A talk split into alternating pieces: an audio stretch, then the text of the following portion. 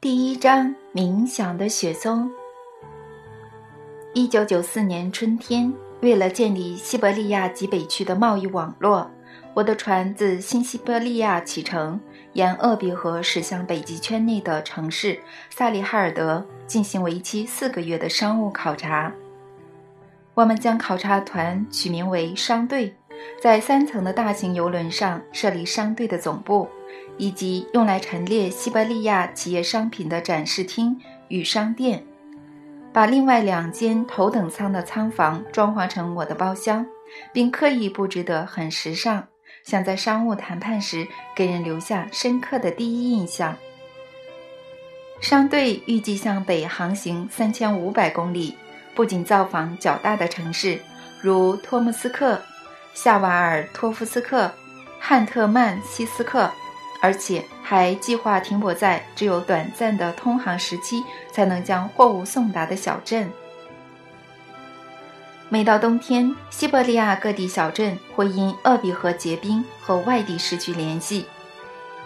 船队通常趁夜里航行，白天则定点停靠在城镇，靠船员鸣响汽笛、大声播放音乐来吸引当地居民进行交易。我们向居民收购珍贵的渔货及泰加林的莓果、月菊、干香菇和皮革毛料等，并和当地的渔夫、猎人商议常态性的贸易往来。若夜间的天气不利于航行，商队会寻找最近的有人居住的停泊点，为那边的年轻人办一场海上派对。这种活动在当地并不常见。这几年，文化宫。与俱乐部几近荒废，也不再举办文化活动了。而现在，有一艘美丽的白色轮船自眼前经过，沿河道倾驶而去，却突然掉头驶向自己所站立的岸边。这艘船上还有酒吧、餐厅、舞池。你可以想象这些与世隔绝的村民们会有何等反应，以及我们受到欢迎的程度。所有人全都争先恐后地抢着上船，抓住三小时游览轮船的机会，最后才依依不舍地回到岸边，向河道上美丽的白色倩影挥手告别。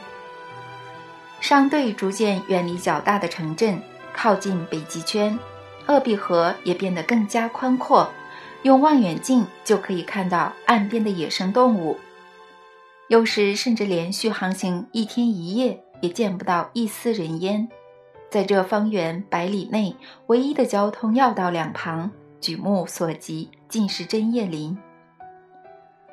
当时我还浑然不觉，在这绵延数百里的泰加林里，有一场即将改变我一生的际遇在等着我。在返回新西伯利亚的途中，我让领航船停靠在一座只有几栋矮房子的小村庄附近。这里离人多的地方还有几十公里，我打算停留三个小时，让团员到岸上走走，向当地居民购买便宜的鱼和野菜，同时也让这些居民有机会向我们购买各种食物和商品。我也决定下船去散散步，一下船梯便注意到。聚集在梯子边打算上船的一群人中，有两位老人默默地站在那里。其中一位老人胡子很长，可能年纪稍微大一些。他穿着由粗麻织成、长度及踝的连身斗篷，肩上的风帽拉起盖在头上，看起来非常古怪。我经过他们身边时，礼貌性地打了招呼。古怪的老人没有回话。只稍微点一下头，他身边的同伴开口：“您好，祝您一切顺利。感觉上您是这里的总负责人，对吗？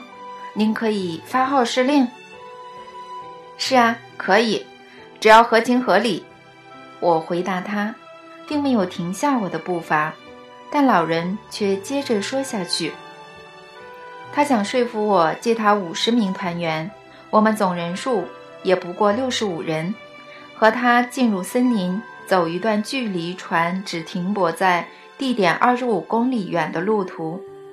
我们的人被带到森林深处，是为了砍伐一棵正在冥想的雪松。他们是这样说的：这棵雪松据他所称高达四十米。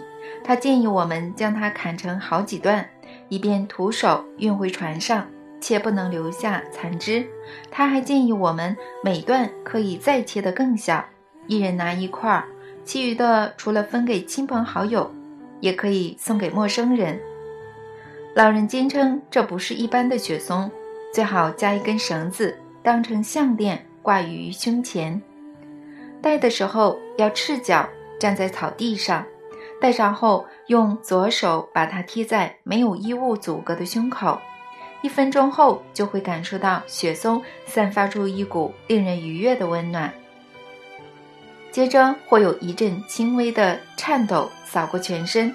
却不时的会想去摩擦它，这时候就用大拇指抵住雪松块，用没触碰到身体的那一面，用其他的手指的指腹轻轻摩擦。老人更信誓旦旦地说，一个拥有冥想雪松块的人，三个月后就会明显感到自己的身心状态有所改善，而且许多病痛将不治而愈。连艾滋病都可以吗？我问老人，并引用我看过的媒体报道，和他简单介绍一下这种疾病。听完，老人笃定地说：“任何疾病都可以。”他认为这不过是小事一桩，重点是这种雪松会使拥有它的人更善良、更成功，甚至更有才华。我们西伯利亚泰加林的雪松具有疗效。这点我确实略有耳闻。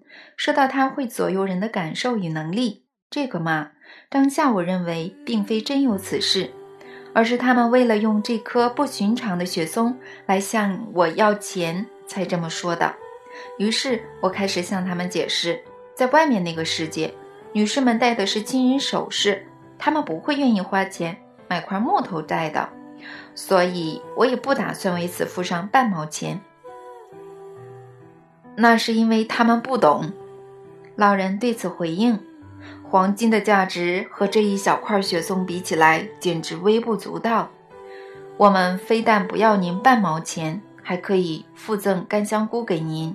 总之，我们什么都不要。”念在他们年事已高，我放弃争辩。嗯，也许吧。如果请技艺精湛的木雕师傅操刀。雕刻出精美绝伦的饰品，你们这种雪松块可能会有人戴吧？雕刻可以，不过让它保持光滑更好，而且最好是用自己的手指把它磨亮。想这么做的时候就这么做，通过手指打磨，雪松也会有美丽的外表。说着，老人迅速解开身上旧外套和衬衫的扣子，给我看他的胸口。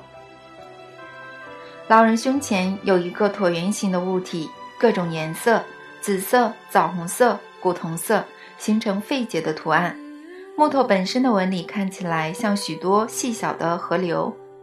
我不懂鉴赏艺术品，就算有机会逛夜廊，也对世界名作没什么感觉。但眼前这位老人胸口的东西却剧烈地扰动我的情绪，远胜过任何一次在。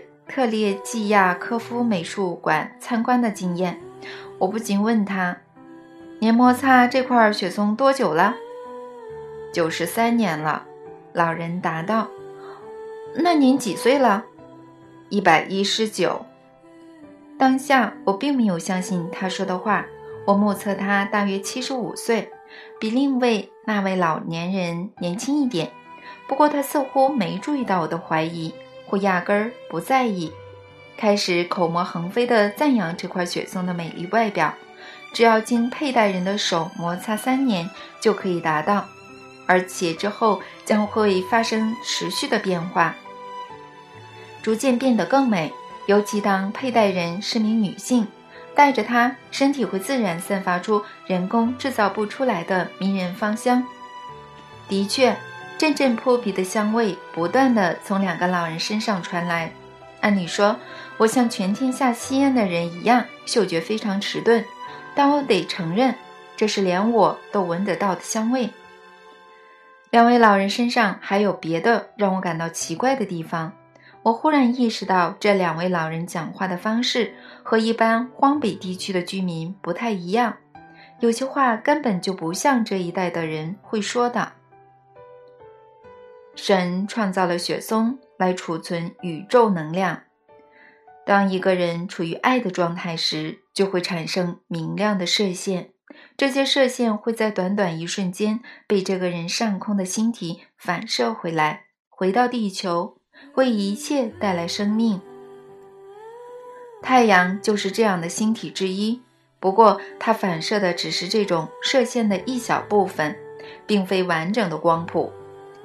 人散发的射线中，只有明亮的射线可以发射到宇宙，也只有有益的射线可以从宇宙反射到地球。人被负面的情绪影响时产生的射线就是黑暗的。黑暗的射线无法升空，只会坠入地球内部深处，碰到地心之后反弹，以火山爆发、地震、战争等形式回到地表。灰暗射线反弹回来导致的后果，以作用在人身上的效应最为极致，直接加深这个人的负面情绪。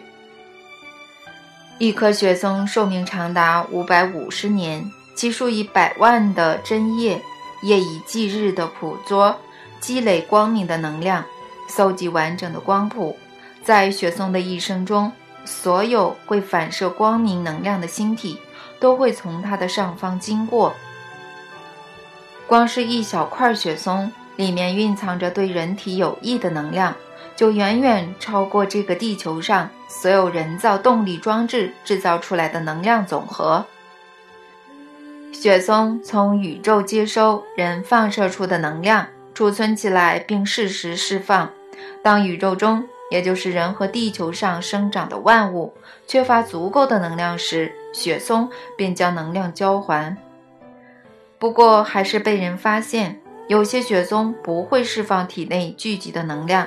这种雪松非常罕见，会在生命迈入第五百年后开始冥想，这就是他们说话的方式。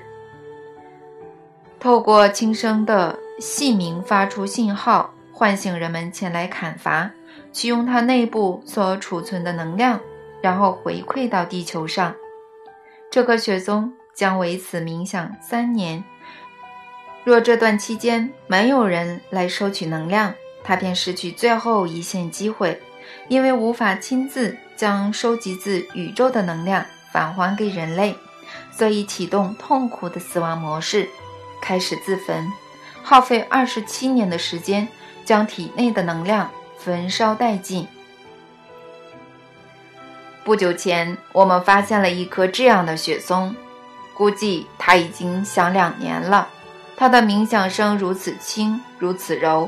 也许是希望能拉长发出呼求的时间，但它只剩下一年的时间了，一定要砍倒它，分送出去才行。我竟然能全神贯注地听这两位古怪的西伯利亚老人长篇大论。每当他由平静的语气转为激动的口吻，就会疯狂地摩擦他的雪松，像在弹奏某种乐器。河边很冷。秋风吹拂过河面，老人没戴帽子，任由寒风吹乱他苍白的头发。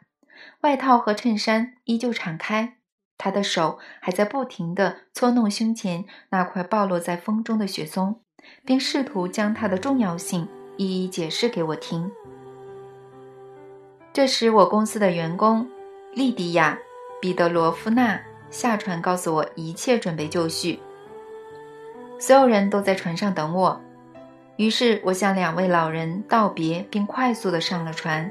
我不能照他们的要求去做，原因有两个：延误反正时间，延误三天就是重大的财务损失。当时我只将他们所说的一切视为迷信的无稽之谈。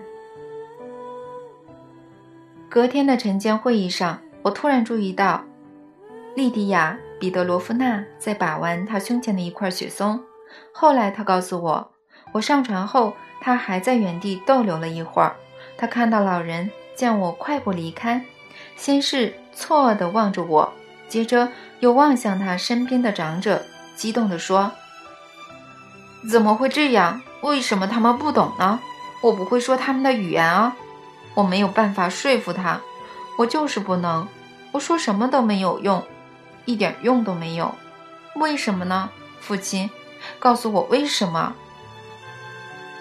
长者把手搭在他儿子肩上，冷静地答道：“你没有说服力，儿子，所以他们不懂。”我步上船梯时，莉迪亚·彼得罗夫娜接着说：“原本和你说话的那位老人突然跑过来抓住我的手。”把我拉回草地，并急急忙忙地从口袋中掏出这条系着雪松木块的绳子，挂在我脖子上，拉起我的手，用我的手把雪松按在胸口。我觉得全身打了个哆嗦。他动作很快，我根本来不及说什么。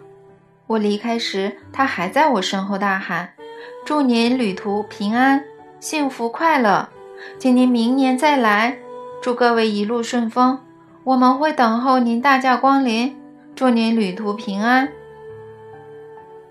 船开走后，他还在继续挥手，挥了很久后，突然坐在草地上。我拿望远镜对着他们，看到之前和你说话又给了我雪松木块的老人坐在地上，肩膀在颤抖。年纪再大一点、胡子长长的那位则弯下腰来摸摸他的头。在完成一连串业务、账目核销和庆功宴之后，我完全把这两位奇怪的西伯利亚老人遗忘了。等回到新西伯利亚，我的身体早已不堪重负，出现了剧烈疼痛。诊断的结果是十二指肠溃疡和胸椎软骨骨症。在医院舒适的病房里安静的休养，使我得以远离每天的忙碌。高级的单人病房让我可以静静地分析与检讨这四个月的考察之旅，并拟定新的计划。但不知为何，记忆的大门却在这时被撬开，浮现出两位老人及他们说过的话，其他的事情则被远远的抛在脑后。我请院方递给我所有和雪松相关的文献资料，读着读着，却不禁感到惊讶。我可能要开始相信他们了，他们说的竟多处与事实相符，或者该不会句句属实呢？有关民族疗法的书对雪松的效用有大篇幅的记载，书中提到一整棵雪松从针叶到树皮都具有高度的医用价值。西伯利亚雪松外形美观，适合用来创作大师级的雕刻作品。家具和乐器的共鸣箱，松针具有高度的挥发性，易于净化周围的空气。其木质含有特殊的香脂气味，使人感觉安定舒适。在家里放上一小块，就能达到驱虫的功效。普及科学的书里也提到，生长在北方地区的雪松功效比南方的雪松更为显著。科学院院士帕拉斯在1792年便已著书，宣称西伯利亚雪松的果实能够有效重振男性雄风，使人恢复青春活力，增强身体抵抗力和预防各种疾病。历史上也有很多跟雪松直接或间接有关的奇闻异事，以下是其中一则。一九零七年，五十岁且几乎半文盲的农民格里高利·拉斯普京从生长雪松的西伯利亚偏远村庄被带到圣彼得堡，以其惊人的预言能力震惊皇室，并得以自由出入皇宫廷。而且他拥有异于常人的体质。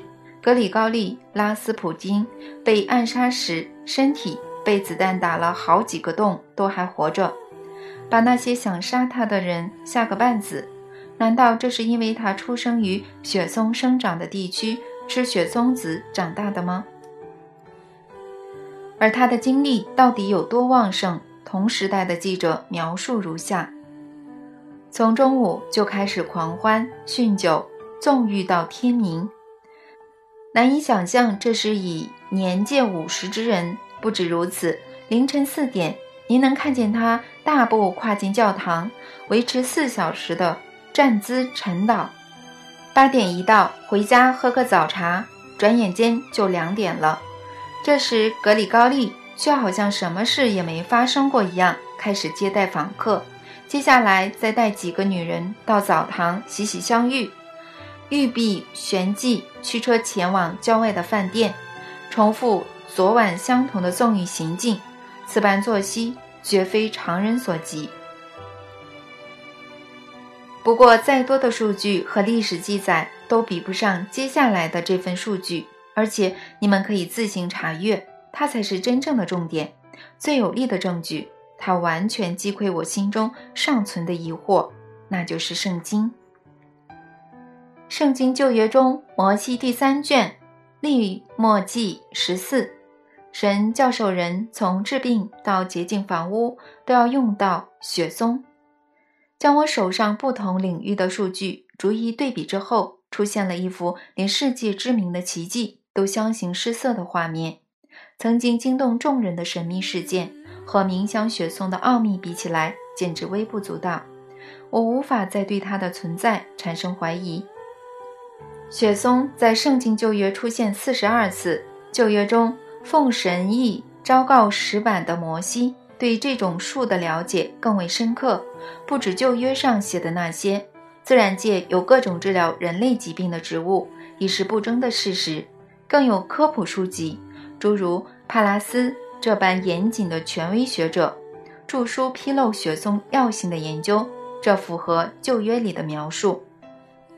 现在请注意，圣经指明雪松，没有提到其他树种，这样不就表示旧约说雪松是自然界中现存最强效的治疗药物？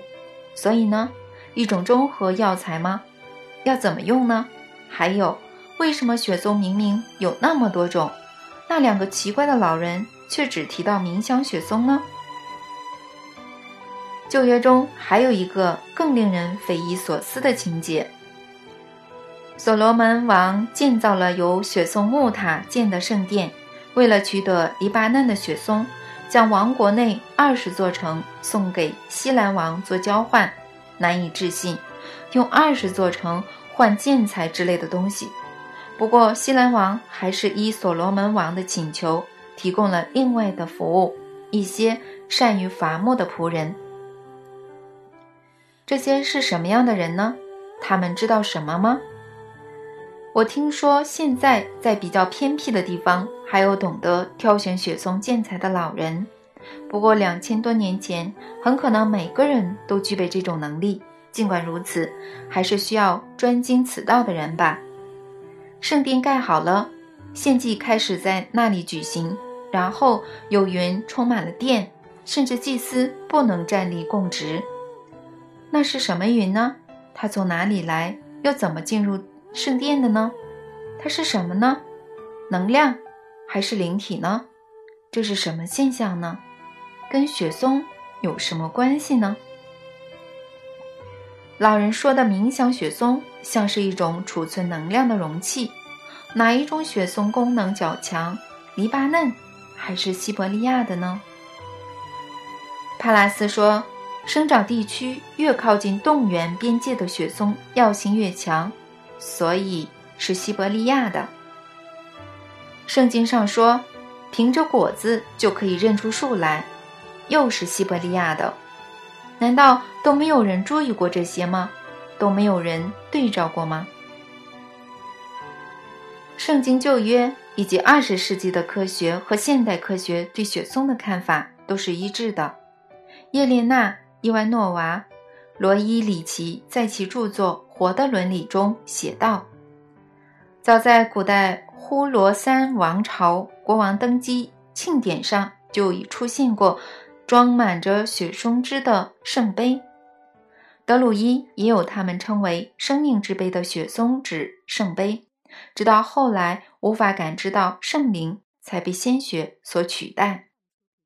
雪松的用途和特性在我们祖先那个时代流传已久，但保存下来的还有多少呢？该不会一点都不剩吧？那两个西伯利亚老人知道些什么吗？突然，我起了一身鸡皮疙瘩，因为我想起一件多年前的事，当时我根本没放心上。可是现在，那时我是西伯利亚企业家联盟的主席。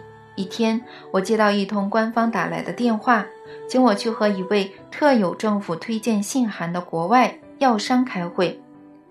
前去与会的还有另外几位企业家。这名外商装扮华丽，看起来像个不寻常的人。他头上裹着穆斯林的头巾，手指上戴着好几枚贵气的戒指。一如平常，商议的内容着眼于各方面可能的合作。其中，他说了一句：“我们可以进口你们的雪松子。”说完，便打量现场每一位企业家的反应，眼神闪烁，显得有点紧张。我对于他有这样的变化十分不解，因此记得很清楚。会后，莫斯科口译员陪他来找我说是有话跟我说。这个生意人偷偷向我提议，若我安排供应他新鲜雪松子，不仅将以国际价格来交易。而且还提供高额的分红抽成。雪松子要运送到土耳其，他们在那里制油。我说我会考虑看看。我决定调查他说的是什么油。我查到了，作为国际市场参考指针的伦敦交易所，每公斤雪松子油报价仅高达五百美元，建议供应价为每公斤雪松子二至三美元。我打电话到华沙，请我认识的企业家帮我查这种产品有没有可能直销并获得它的萃取技术。一个月后，我收到的答案是没办法，也没有门路取得这门技术，而且你问的这些问题已牵涉到他国利益，我劝你最好忘了这事。于是我求助于另一名在新西伯利亚消费合作研究所任职的老友。我买了雪松子，并出钱赞助研究。他们机构里的实验室制造出大约一百公斤的雪松子油。我还雇人帮我查阅档案，大致得知这些事情。雪松子油是在西伯利亚泰加林里的小村庄里木质研磨器完全木质榨取出来的，而雪松子于何时收集与加工？则决定了它的质量，但不论是在档案或实验室里，都无法分析那是何时。秘密遗失了。这种油的药性独一无二，富含药效的雪松子长在西伯利亚，制油的技术却在土耳其。这要怎么解释呢？这种遍布西伯利亚的雪松可不会长在土耳其呀。最具深度疗效的宝藏。就在自己的家乡，有数百、数千年的历史，我们却还完全不知情，花上大把钞票，可能已经上亿了，去购买国外的成药，甚至二十一世纪的先辈都还知道的事，到我们这代，为何全都失传了呢？更不用说记录在圣经上两千多年前的事件背后隐藏的知识了。是什么把我们祖先的知识？从我们的记忆中消除呢？我被一股盛怒淹没，到药局一看，发现真的有雪松子油，果然是进口包装。我买了小瓶装三十克来试，搞什么？原油根本只有一两滴吧？什么稀释过的东西，跟之前请研究所研发出来的差太多了，竟然还要五万卢比！要是我们自己卖。不从国外进口会怎样呢？光靠这瓶油，整个西伯利亚就发了。到底我们是怎么办到的？可以忘光祖先的技术？算了，先不管，我迟早会把他们找回来，自己来生产，让公司一举致富。于是我决定再次从鄂毕河出发，到北方做第二次考察。这次只用三层的帕特里斯卢蒙八号，把各种货物打包上船，放映厅整理成商店。我聘请了一批新的团员，不考虑任何一名我公司的员工，因为我们的财务状况已在我分心时下滑了。离开新西伯利亚两周后。警卫向我报告，有人私下在谈论鸣枪雪松。隐晦一些的说法就是船上有些奇怪的人混进来了。因此，我开始把团员一个一个叫来，告诉他们接下来有个行程是徒步进入泰加林，然后看他们的反应。有的没有疑义，愿意免费干这件差事；有的则要高额的报酬，因为这项工作没有在合约上约定。毕竟，待在船上舒适的环境是一回事，跋涉二十五公里去做苦工，抬一大堆木材，又是另一回事。当时我的预算很紧，而且也没打算要卖雪松。老人都说了要送出去，不是吗？反正我这次来为的不是雪松，而是挚友的秘密。当然，跟他相关的一切，我都有兴趣知道。在警卫的协助下。我确信有人在监视我，尤其是我在岸上的一举一动。至于什么原因，并不清楚。谁是幕后主使呢？我想了又想，并暗中告诉自己：若要万无一失，必须动个脑筋，抢先他们一步才行。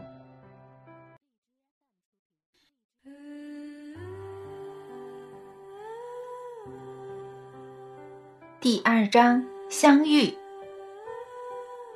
抵达上次遇到老人的地点时，我没和任何人解释，就下令停船，独自乘小艇抵达村庄，并要船长继续按照原定路线前进。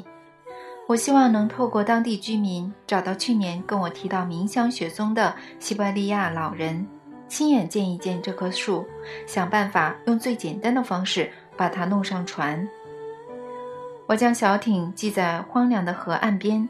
看准其中一间小屋，准备走过去时，发现旁边坡上有位女士站在那。于是我改变主意，走向她，期待打听到有用的消息。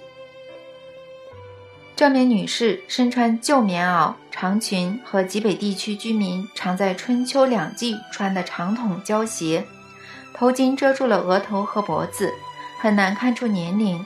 我过去寒暄几句。顺便描述之前在这里遇到的两位老人的样子。去年和你说话的，他回答，是我的祖父和曾祖父弗拉迪米尔。我很意外，他的声音听起来那么年轻，咬字清楚，还亲切地叫出我的名字。老人叫什么我不记得，而且我们有自我介绍过吗？可能有吧。既然他都知道我的名字了。我也决定不用敬语。我问：“你的名字呢？”安娜斯塔夏。女人回答后，随即向我伸出手，好像在等我接过她的手亲吻一下。一个身穿棉袄和胶鞋的村姑，在荒郊野外学上流社会的人摆出这个动作，实在让我很想笑。我握一握她的手，没有亲她。阿纳斯塔夏露出尴尬的笑容，建议我跟他走进泰加林，到他家人居住的地方。不过要穿越森林走二十五公里，没关系吗？当然是蛮远的，我说。然后心想，森林里又没有路，走二十五公里太难了。我应该叫一个警卫来帮我，可是这样要追船，已经联系不上他们了。我怕浪费时间，所以还是决定一个人去。于是我问他：“你会带我去看明香雪松吗？”“会。”“你会对明香雪松的事很熟悉吗？可以全部告诉我吗？”“我会把我知道的全都告诉你。”“好，那走吧。”路上，我问阿纳斯塔夏，在泰加林离群居所多久了？他却告诉我，他的家人宗族世世代代都生活在雪松林间，据祖先所言，有上千年。他们很少和我们文明社会的人直接接触，就算有，也不是在自己居住的地方，而是乔装成猎人或外地人混进城镇。安娜斯塔夏自己就去过两个大城市，托木斯克和莫斯科。他在这两座城市各待了一天，没过夜，只是想知道自己对都市人的生活形态有没有误解的地方。他靠着卖野浆果、干香菇存到一笔旅费，还有当地的村妇借给他国内护照。安娜斯塔夏不赞成他祖父及曾祖父的想法。把具有疗效的冥想雪松分给一大堆人，为什么呢？他说这样的木块会同时分散给做好事与做坏事的人手上，很有可能大部分的木块会被心存歹念的人抢走，会导致坏处比好处还来得多。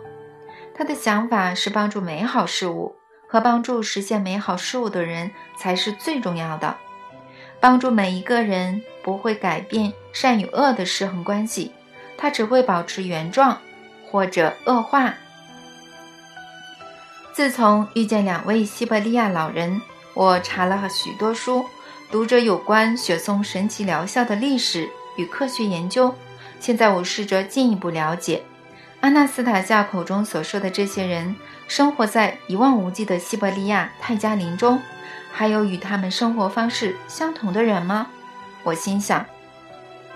利科夫家族，一个同样离群所居，在森林中生活了四十多年的家族。我猜大家如果有看报纸，一定都知道他们。我试着拿利科夫家族与他们相比较。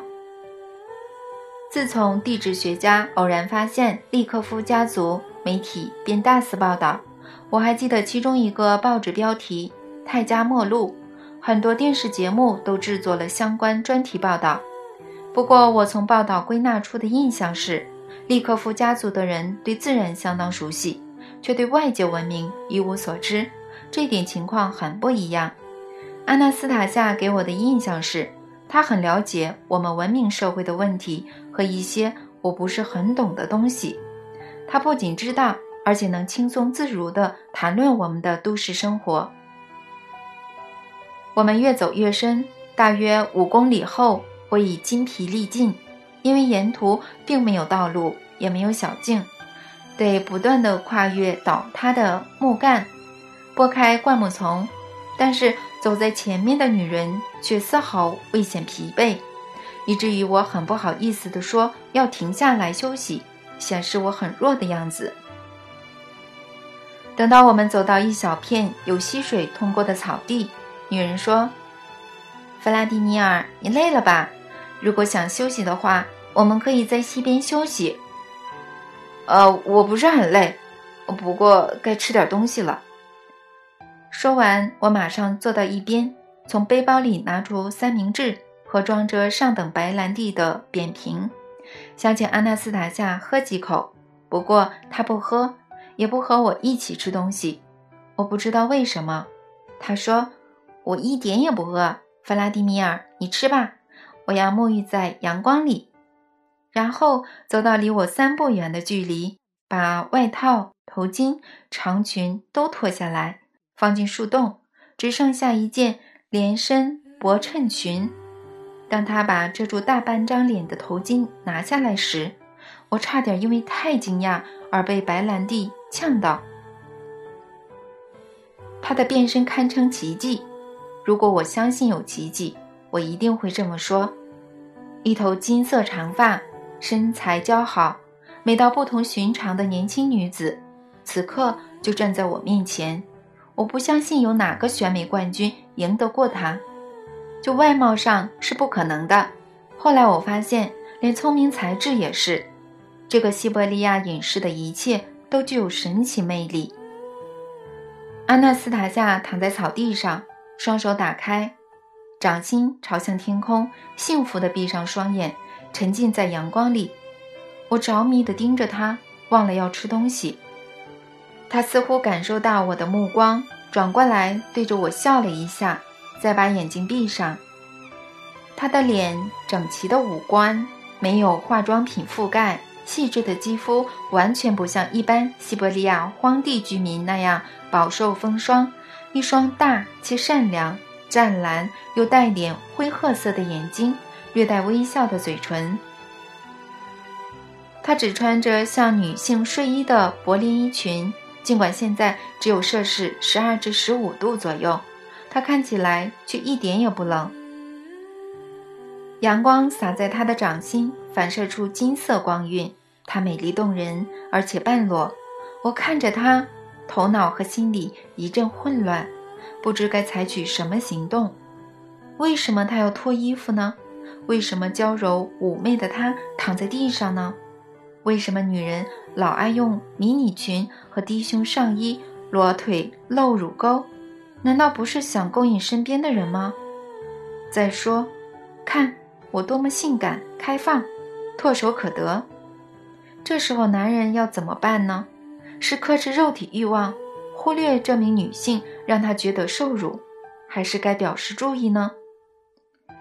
以目前的情况，我该做什么表示我的注意呢？森林里只有我和他，不需要多说些什么。我该亲他一下吗？还是他想要的不止这样呢？我问他：“阿纳斯塔夏，你你自己一个人走在森林里不害怕吗？”他睁开眼，转过来对我微笑说：“这里没有什么可以让我害怕，弗拉迪米尔。”有趣。呃，但要是你碰上一两个男人，地质学家或猎人之类的，该如何自我防御呢？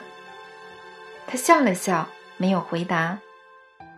我心想，这么年轻貌美的女生，怎么会什么都不怕呢？然后接下来，呃，接下来的事，我到现在都还无法理解。我凑近躺在草地上的阿纳斯塔夏。伸手过去搂住他的肩膀，让他靠向我。虽然他没有强烈反抗，但我感觉到他有弹性的身体，每一处都充满力量。他呼吸的气息和头发的香味使我小小眩晕，可是我什么都做不了。我只记得我看着他的眼睛和听到“不要这样，弗拉迪米尔，冷静”，然后就失去意识了。在这之前，我还清晰的记得，突然有一股巨大的恐惧袭来，那是一种莫名的恐惧，就像小时候一个人待在家里突然害怕起来一样。我醒来时，他已经跪在我旁边，一手按着我的胸口，一手朝天空及其他方向挥舞。他在笑，但不是对我，看起来像是对着我们旁边或空中一个隐形的家伙。阿纳斯塔夏好像在用这个手势跟他的隐形朋友打暗号，表示没有坏事发生在他身上。他用温柔的眼神静静地看着我的眼睛，说：“冷静，弗拉迪米尔，一切都过去了。”但发生了什么事呢？我问。和谐不接受你对我产生的欲望，你以后会明白的。这跟和谐有什么关系呢？都是你，都是因为你开始抵抗。我也没有接受，我不喜欢。我做好把背包拉近我。好，很好。他不接受，他不喜欢。你们这些女人就爱在那边勾引人，露大腿，露胸部，穿高跟鞋。穿高跟鞋根本不好走，你们还照穿。穿上去，在那里扭腰摆臀，却说：“哦，我才不要，我不要那样。”那我问你，你们扭什么扭？假清高！我是企业家，什么女人我没见过？你们想的那种，只有花招不一样。你为什么把外面的衣服脱掉呢？又不热，把手摊开躺在那里，也不讲话，还笑得跟……弗拉迪米尔，我穿着衣服不舒服。离开森林，进入人群，我才会穿上。为了打扮的跟其他人一样，我躺在阳光里稍作休息，不想打扰你吃东西。不想打扰我，你已经打扰我了。请你原谅我，弗拉迪米尔。当然，你说的没错，每个女人都想被男人注意，但不是只针对腿和胸部。我希望的是不会和更注重内在男人擦肩而过。可是这里根本没有人可以擦肩而过啊！如果你先秀腿出来，这时候还有什么其他好看的呢？你们女人真没逻辑。是的，很遗憾，有时候人生就是如此。嗯，或许我们该继续往前走了。弗拉迪米尔，你吃完了吗？休息好了吗？一个念头掠过我的脑海。值得继续跟这个满嘴道理的野女人走下去吗？而且她显然有某种特殊能力，让我一碰到她就晕倒。怎么办呢？回去吧？不行，我自己找不到回岸边的路，只能前进。啊，好吧，我们走。我这样回答了安娜斯塔夏。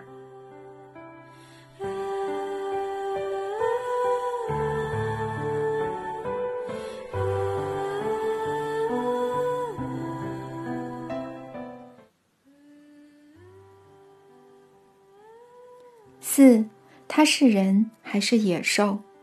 我们继续朝安娜斯塔夏家的路途前进。他的衣服留在树洞，胶鞋也放在那儿，身上只有薄连衣裙。他拿了我的背包，要帮我提。赤脚的泰迦美女优雅轻盈地走在我面前，一手拿着背包，轻轻地甩来甩去。我们一路上都在交谈。跟他漫无边际地聊各种各样的话题，非常有趣。可能因为他对每件事都有自己一套奇怪的见解。有时他会来一个旋转，面对我倒退走一阵子，还有说有笑，完全不看脚下。我真搞不懂为何他一次都没有绊倒脚，也不会被枯枝刺到光着的脚丫。沿途都没有可辨识的路径，可是穿越森林会遇到的障碍，我们一个没有遇到。他一面走，一面三步五时摸摸叶子，摸摸灌木丛，弯下去看也不看，就拔起一片草叶，然后吃掉。真像头野兽，我心想。如果有浆果。安娜斯塔夏会采下来拿给我，让我也边走边吃。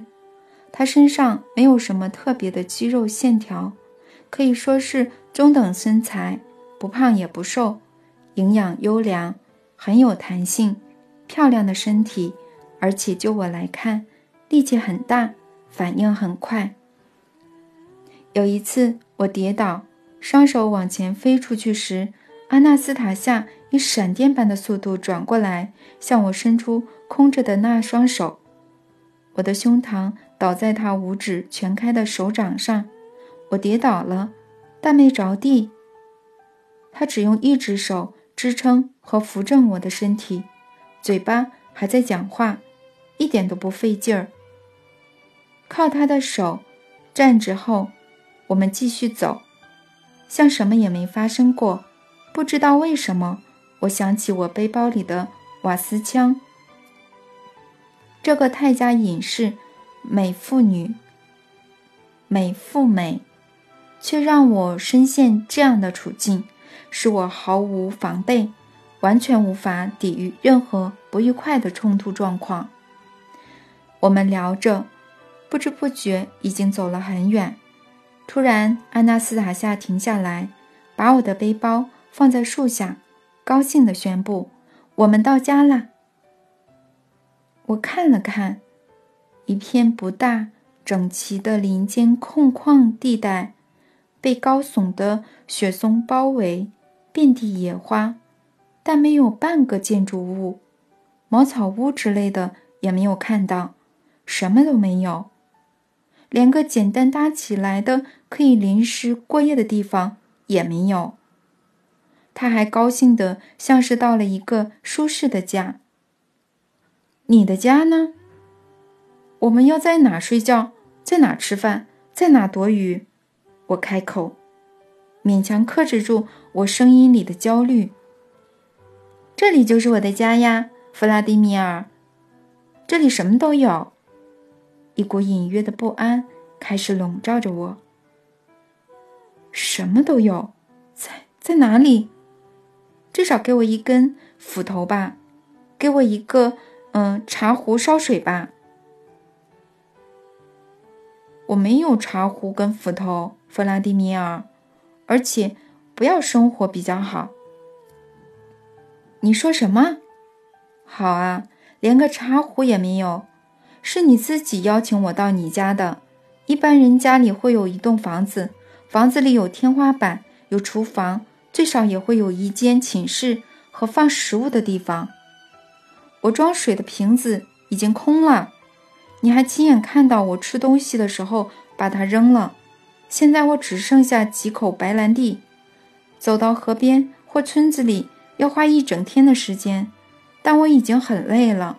我要喝水。你水从哪里来？你要怎么喝水呢？看到我变得焦躁，安娜斯塔夏有点慌，连忙牵起我的手，把我拉离空地。进入树林里，一直说：“不要担心，弗拉迪米尔，拜托，不要生气，我会照顾所有的事情。你可以好好休息，好好的睡一觉，我会打理一切，你不会冷的。你口渴了，我现在就给你喝的。”十或十五公尺之后，灌木丛后面出现了一座小小的森林湖泊。安娜斯塔夏马上。捧了一些水送到我面前，水，请喝。阿纳斯塔夏，你是怎样完全变成一个野人了吗？怎么可以喝森林地上的积水呢？你看过我喝的是博尔若米矿矿泉水吧？我们在床上就连拿来洗澡，也要把河水倒进特殊的过滤器，经过氯化。和臭氧化，这不是积水，弗拉迪米尔，这是纯净的活水，它很棒，不像你们那种半死的水，可以喝的，就像母亲的奶水一样。你看，安娜斯塔夏把手里捧的水送到我自己面前酌饮，我再也忍不住了，大叫：“安娜斯塔夏，你是野兽吗？”为什么是野兽？因为我的床跟你不一样吗？没有车，没有各种器具。因为你过得活像头野兽，住在森林里什么都没有，还一副乐在其中的样子。没错，我喜欢住在这里。看吧，你自己承认了，弗拉迪米尔。你认为人和地球上其他生物最大的区别？在于拥有人工制造的物品吗？对，正确一点的说法是文明的生活。你认为你的生活比较文明吗？是的，你当然这样认为。但我不是野兽，弗拉迪米尔，我是人。